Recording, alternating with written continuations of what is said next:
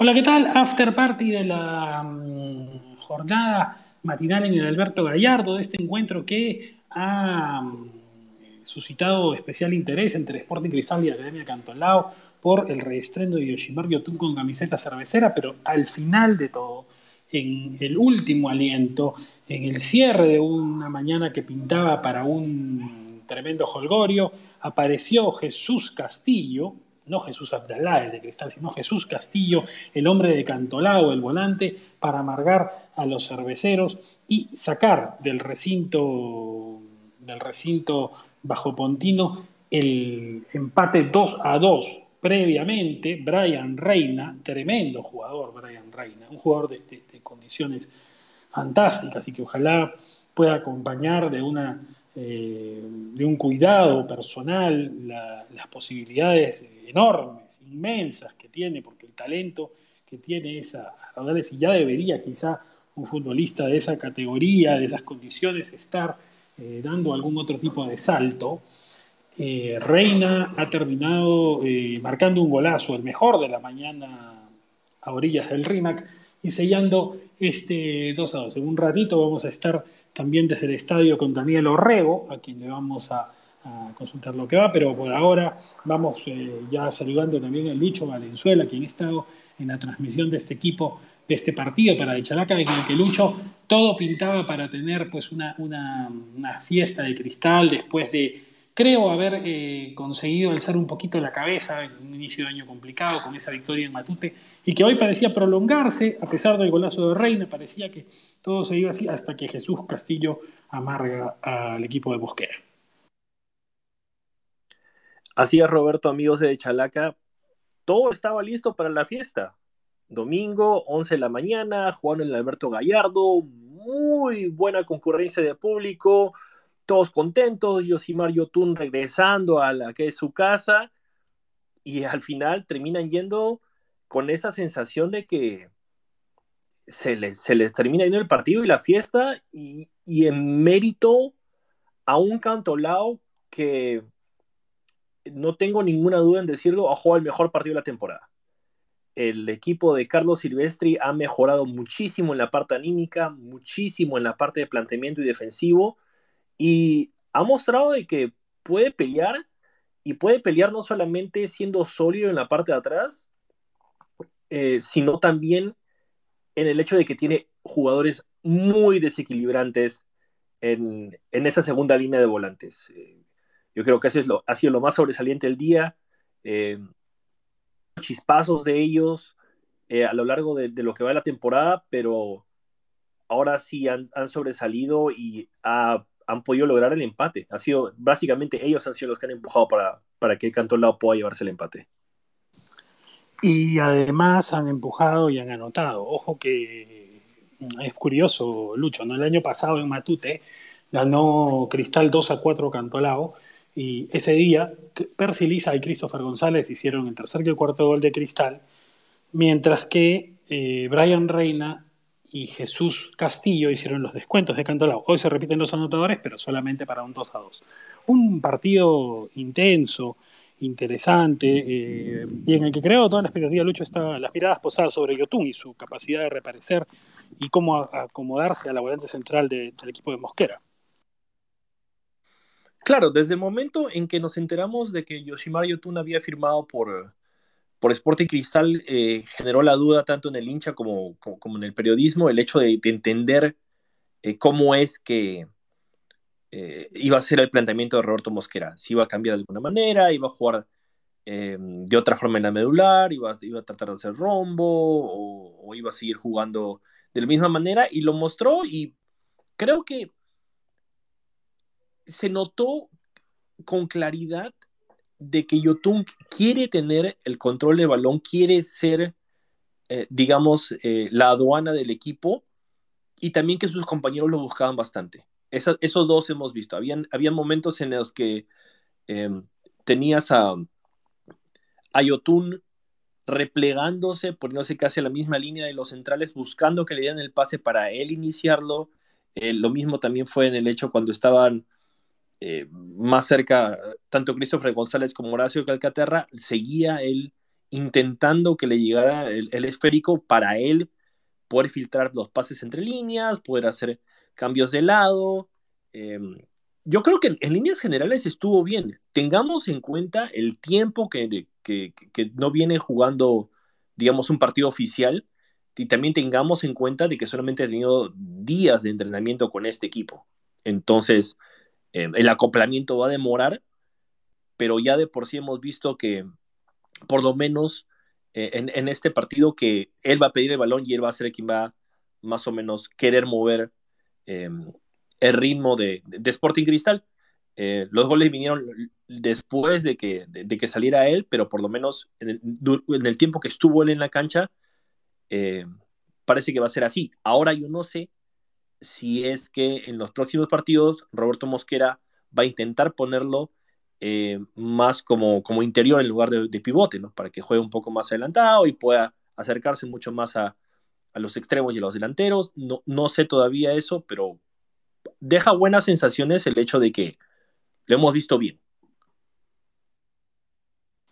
Se acomodó esta mañana Cristal con un 4-3-2-1, con Renato Solís en el arco, Johan Madrid, Gianfranco Chávez, Omar Merlo y Nilson Loyola en la defensa. Horacio Calcaterra y Yoshimar Yotun de volante central, como decía Lucho, y Christopher González al medio, Irving Ávila y Alejandro Hover, Javier por los extremos y Percy Lisa, el chimbotano de delantero. Entraron Jesús Abdalá Castillo los 55 por Yotun, para hacer un poco de refresco. Es el primer partido de Yotun, sin duda tenía que cuidar el físico. Leandro Sosa a los 55 es un injerto habitual de Mosquera en estos tiempos por Hover. A los 74, Gilmar Lora por Madrid. A los 75, Gerald Martín Tábara, que viene tomando, retomando ritmo ¿no? por Calcaterra. Y a los 81, Christopher Olivares por Lisa. Esa fue la alineación cervecera, Lucho, como tú decías, cambiando un poco la fisonomía, a veces la idea de ver si es un 4-3-3 o 4-2-3-2-1. Eh, lo cierto es que Yotun, claro, no es el mismo Yotun que se fue de Cristal, y no me refiero solamente a una evidente madurez futbolística, a una evidente capacidad de, imprimir jerarquía y todo lo importante que ha sido Yotun en este trance exitoso de la selección nacional en los últimos años, sino hablo fundamentalmente de eh, su función táctica, de, la capacidad, por ejemplo, Yotun siempre fue un tipo de pase largo. Ojo que Yotun, para los que recuerdan bien esto, era 10 en sus inicios, era un volante creativo ofensivo en Galvez, eh, jugaba, tiraba hacia el extremo izquierdo de la volante ofensiva, no era un trapecio el que hacía Galvez y jugaba la nona, la nona Muñoz, el chileno, por el lado derecho y Yotun por el izquierdo, con bastante capacidad de llegada y finalización, era un volante ofensivo. Y es eh, Mosquera, quien lo reconvierte a ser lateral izquierdo en conjunto con, con lo que apuesta Sergio Marcarián, pero fue un trabajo conjunto entre Mosquera y Marcarián, conversado incluso para que Yotun pasara a ser lateral de la selección. Y claro, ya en los últimos años, con la emergencia de Trauco y la capacidad de, pase bárbara que tiene Yotun, él pasó a jugar al centro, pero siempre en la selección el volante central ha sido Tapia, digamos, ¿no? El, eje de ancla ha sido Tapia y Yotun el que ha ido al costado. Y acá en Cristal, por cómo juega Cristal, claro, evidentemente en esa volante Calcaterra es el capitán, no lo puedes tocar así nomás. Eh, Christopher González es hoy el jugador más importante de Cristal y quizá de los más importantes del campeonato. No lo puedes tocar. Eh, la, pita siempre, siempre se quiebra por el lado más débil y es el de Jesús Abdala Castillo, un jugador prometedor, pero que por supuesto puede hacerle el espacio de Yotun en esa volante y quizá en algún momento también jugar con él. Sí, totalmente. Em, y, yo, creo, yo creo que también es parte que se tiene que acoplar no solamente a, la forma como juega el equipo, sino también a lo que venía jugando él. Porque em, cuando, cuando estaba jugando en Cruz Azul, estaban jugando más con, otro, con otro jugador, con un 6 al costado. Entonces, em, como que ya estaba marcado más o menos la forma que quería jugar, ya tenían los extremos un poco más definidos, entonces también es, es, es, interesante que él mismo nos pueda mostrar cómo es que se quiere acomodar justamente en esa, en esa parte de la madurar este, con, con los jugadores y los pivotes.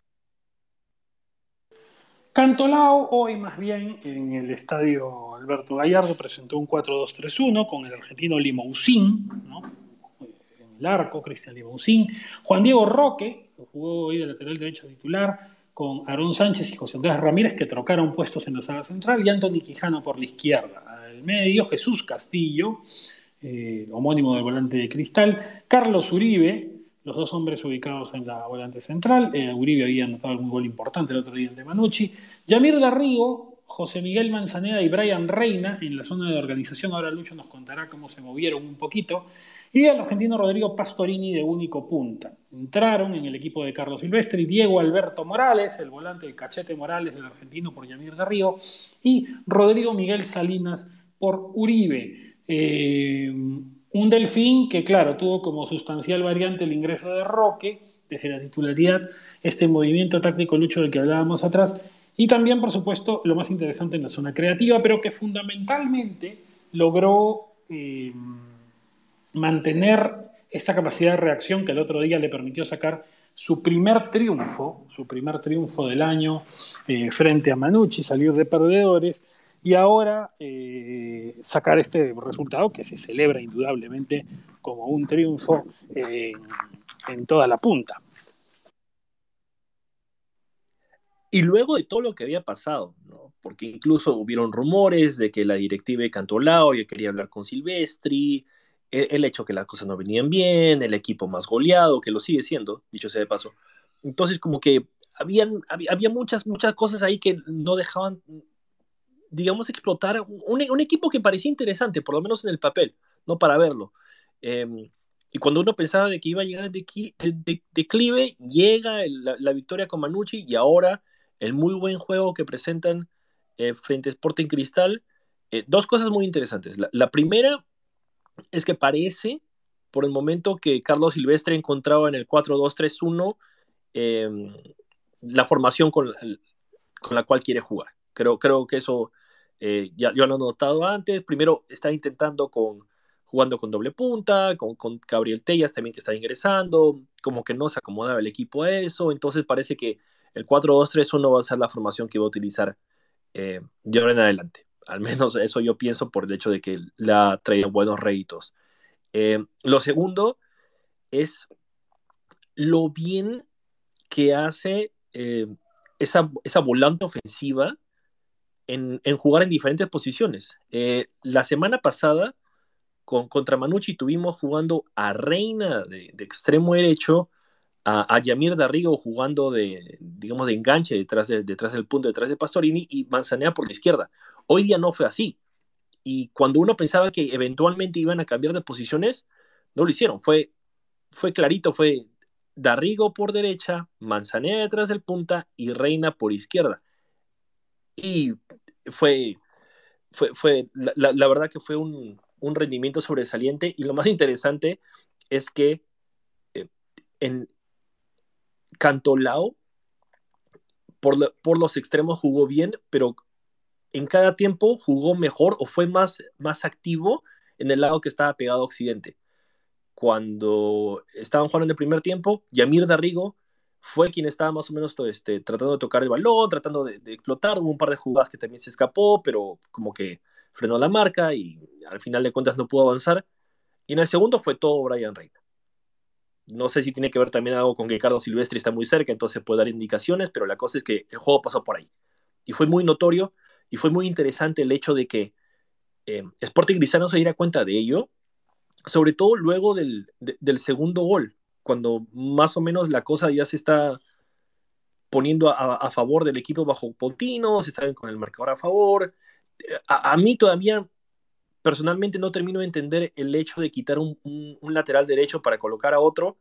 Eh, no sé exactamente cuál sería la intención de Roberto Mosquera, pero yo creo que ahí falla porque debilite esa zona, sobre todo cuando tienes a un jugador como Brian Reina, que es desequilibrante.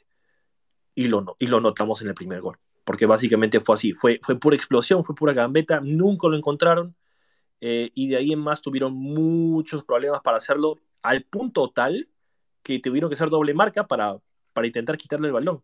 Así es que eh, ese es un punto que tiene que notar Roberto Mosquera y el equipo de Sporting Cristal, que no, me parece, por lo menos, este, cambiar un lateral en medio de un partido, a menos de que esté lesionado.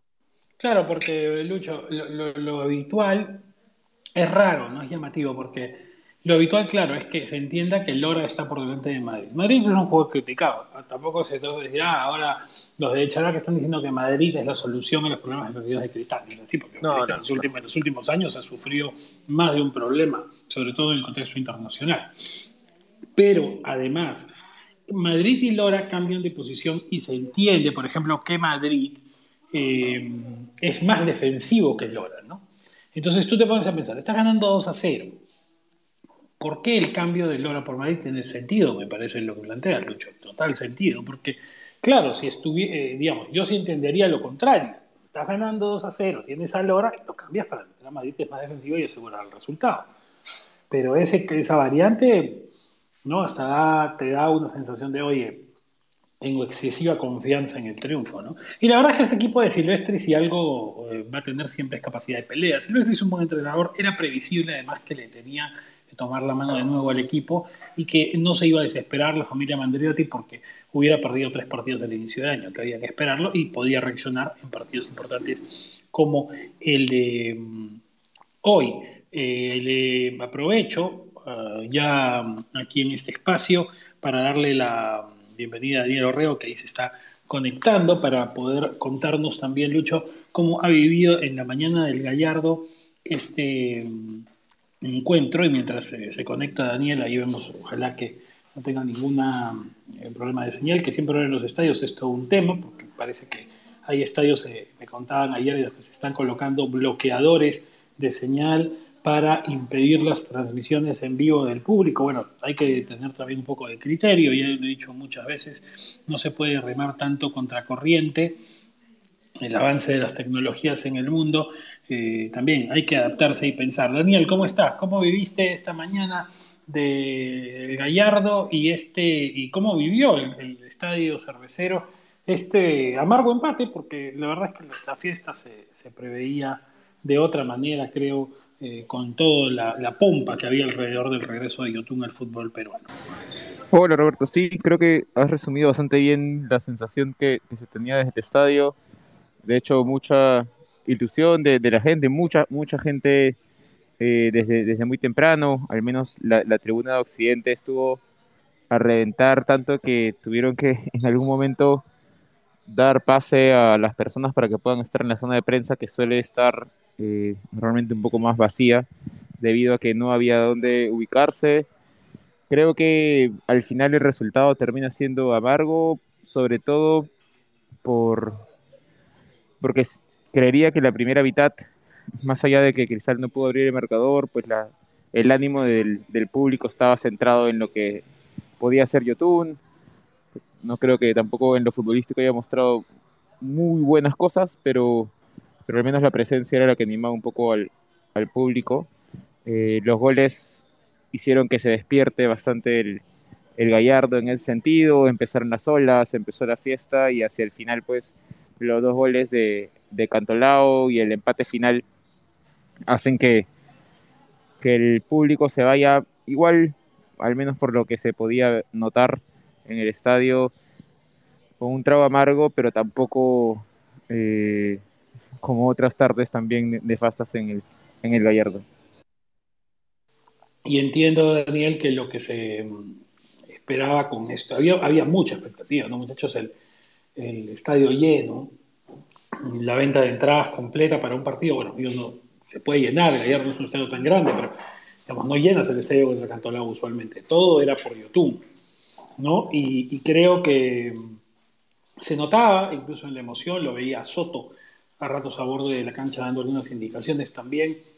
Eh, había, había bastante expectativa por este, por este encuentro y esta posibilidad. Pero creo, Daniel, y, yo veía también, y lo habías notado, ¿no? la euforia de Carlos Silvestri, creo que el manejo temperamental del encuentro de parte de Cantonao fue bastante importante, ¿no?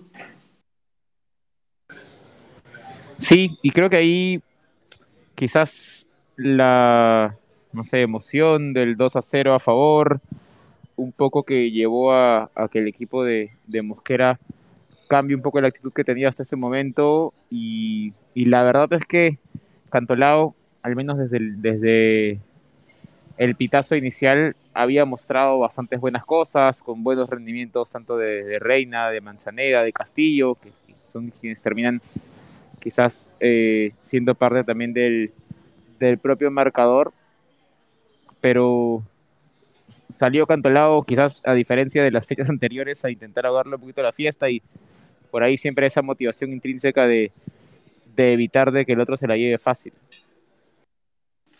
Aquí, por supuesto, el partido, lo hablábamos con Lucho, ha dejado esa sensación de que, de que se le fue a Cristal y, por supuesto, creo, Daniel, también que las sensaciones de, los hinchas de Cristal tienen que ver con cómo se ha manejado este año. ¿no? Le ha costado todo en el Gallardo. Ojo con algo, ¿ah?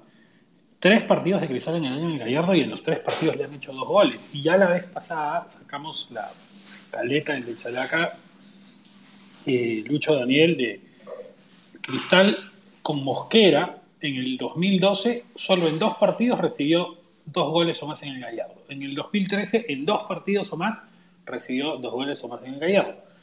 Y bueno, 2020 y 2021 con Mosquera, Cristal no ha jugado en su estadio, no por la pandemia. Y este 2022, tres partidos y en los tres recibe dos goles en el Gallardo.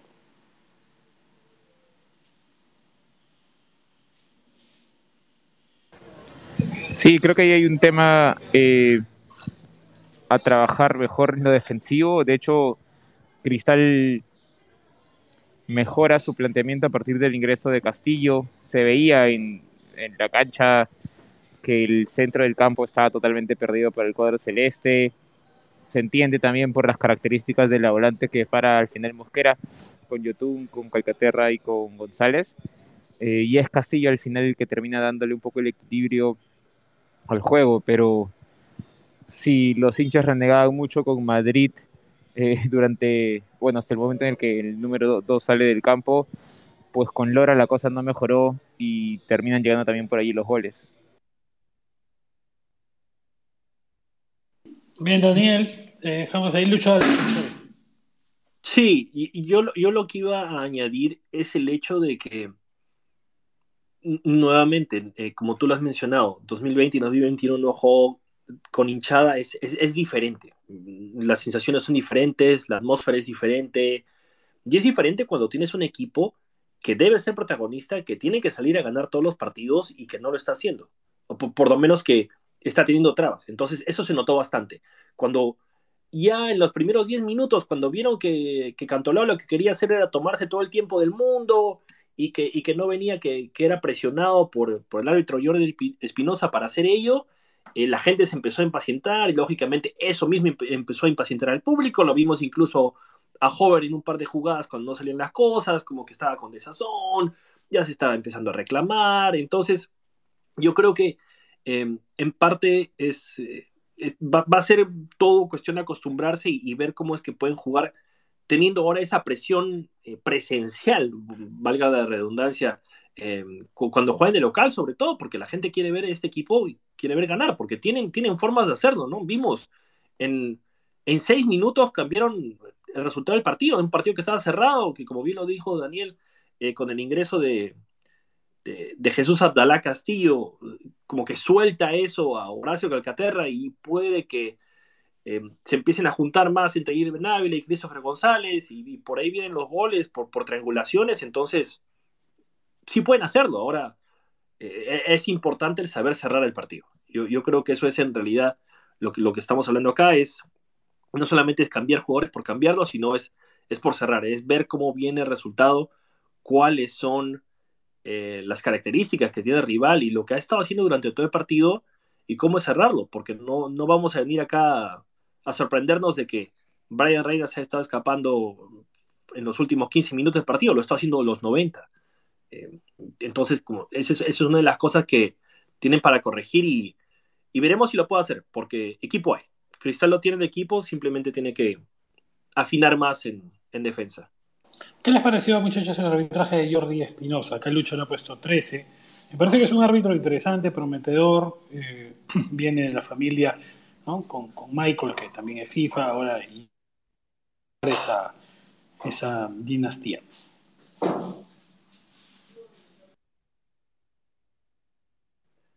Para mí, la verdad, que no, no, lo, no lo hizo mal. Al principio tuve mis dudas. ¿No les gustó el arbitraje de Espinosa o qué pasó? Porque ninguno lo, dice. No, no, Se quedaron muteados los dos. A ver, este, ya. Eh, la verdad que yo no lo. Al principio tuve mis dudas, sobre todo por el hecho de que lo vi eh, que estaba dejando mucho a Cantolao que hiciera tiempo. Ya, ya incluso exagerado en algunos momentos. Pero como él mismo se dio cuenta y, y, también ahí es donde amonesta al, al Limosín, este, estuvo justo, lo correcto. No tampoco fue un, partido muy agresivo, que digámoslo, y eso también hay que rescatarlo, que los dos equipos jugaron con intensidad, pero, pero no mala leche. Yo creo que, yo creo que eso es muy bueno para, para el espectáculo en general. Em, y, y, lo vi muy bien, muy calmo. Eh, también ayuda bastante de, de, de, José Castillo en algunos momentos. Este, el, árbitro asistente y también de, de Arlen Cocha, yo creo que ayudó bastante. Eh, también interesante el hecho de que Jan Barbagelata eh, sea, más participativo en su función como cuarto asistente, de, como auxiliar. Yo creo que eso fue muy bueno, sobre todo en la, en la mano que vimos que, que le chocó a, a Brian Reina. Él, él, fue el que le avisa a, a Jordi Espinosa que, que lógicamente era, era mano. Yo creo que en líneas generales el arbitraje en sí estuvo, estuvo muy bien, no hubo ningún tipo de, de, jugada polémica ni nada por decirlo, así es que vienen los, en los cobros, vienen los, en los minutos adicionados y ojalá que eso sea consistente a través del arbitraje, ¿no? Que, que yo sé que al principio siempre uno trata de hablar con los jugadores para que no hayan como que grescas ni, ni altercados dentro del terreno de juego, pero eso ya se debería hablar con los capitanes, y los jugadores lo deberían saber antes de tiempo, entonces no creo que haya necesidad de redundar tanto eh, durante el partido. Así es que por eso eh, yo creo que fue de menos a más en el partido de Jordi Espinosa, así es que por eso le puse 13, que es eh, aceptable. Creo que Daniel ya ha salido de la transmisión. sí, Daniel salió de la transmisión. Bueno, decía Cristal 2, Cantolao 2, Persiliza a los 59 y Christopher González a los 65, los tantos del cuadro cervecero, eh, Brian Reina a los 84 y Jesús Castillo a los 91 más, y el capo Lucho Brian Reina con 16, indiscutible, ¿no? Lo dijimos ya. Sí, totalmente. Em, ya, ya, lo estaba, ya lo estaba, ya se estaba visorando en el primer tiempo, como digo, más fue los ataques de Cantolao por el lado derecho con Yamir Darrigo, pero en el segundo tiempo se comió el extremo, la velocidad, potencia, gambeta, em, visión de juego, porque en varios momentos también pudo él seguir avanzando, pero se frena, levanta la cabeza, mira alrededor, tiene todas las condiciones para ser un muy buen jugador y aportar bastante a, Deportivo Cantolao. Ojalá que siga en esta forma ascendente eh, en, su juego para que pueda rendirle al Delfín y para él mismo. Em, por eso el capo Brian con 16. Bueno, gracias a los que nos han seguido esta mañana. Ya en juego dos partidos más del domingo, Grau con Vallejo, Boys en el clásico con Municipal. Todos lo siguen, por supuesto, por el Chalaca. Los espacios correspondientes apenas acaben ambos encuentros esta tarde y, por supuesto, también en los duelos de las 15.30. Un abrazo a todos. Chau, chau.